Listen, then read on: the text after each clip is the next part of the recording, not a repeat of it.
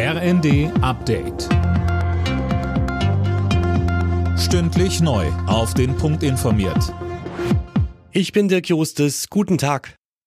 Die USA stehen unter Schock. Während der großen Parade zum Super Bowl-Sieg der Kansas City Chiefs sind Schüsse gefallen. Tom Husse, eine Frau wurde getötet. Ja, und mehr als 20 weitere Menschen wurden verletzt, darunter auch Kinder. Einige von ihnen schweben in Lebensgefahr. Die Polizei konnte kurz nach der Tat drei Verdächtige festnehmen und Schusswaffen beschlagnahmen. Die Hintergründe sind bislang noch völlig unklar. Hunderttausende Menschen hatten in Kansas City gefeiert, die Straßen waren voll. US-Präsident Biden zeigte sich schockiert über den Angriff. Er rief einmal mehr dazu auf, die Waffengesetze in den USA endlich zu verschärfen. Der ukrainische Präsident Zelensky kommt morgen nach Deutschland und Frankreich. Er trifft sich mit Kanzler Olaf Scholz und Frankreichs Staatschef Macron, um über die weitere Unterstützung seines Landes zu beraten. Am Wochenende nimmt Zelensky dann an der Münchner Sicherheitskonferenz teil. Mehrere Bundesländer wollen Inhaftierte entlassen, wenn im April das neue Cannabis-Gesetz in Kraft tritt. Das schreibt die Bild-Zeitung. Philipp Rösler mit den Einzelheiten.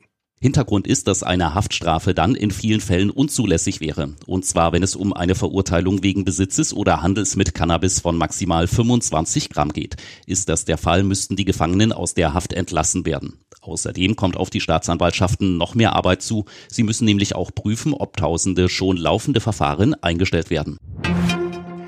Warnwesten für Erwachsene und Kinder sind oft mangelhaft. Bei einem ADAC-Test sind fünf von 14 Warnwesten durchgefallen.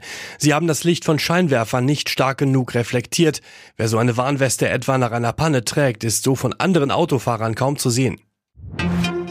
Für den SC Freiburg wird's heute wieder in der Europa League ernst. Die Breisgauer müssen im Hinspiel der Zwischenrunde beim französischen Club Lens antreten. In der Conference League ist Eintracht Frankfurt in Belgien bei Saint-Gilloise gefordert. Alle Nachrichten auf rnd.de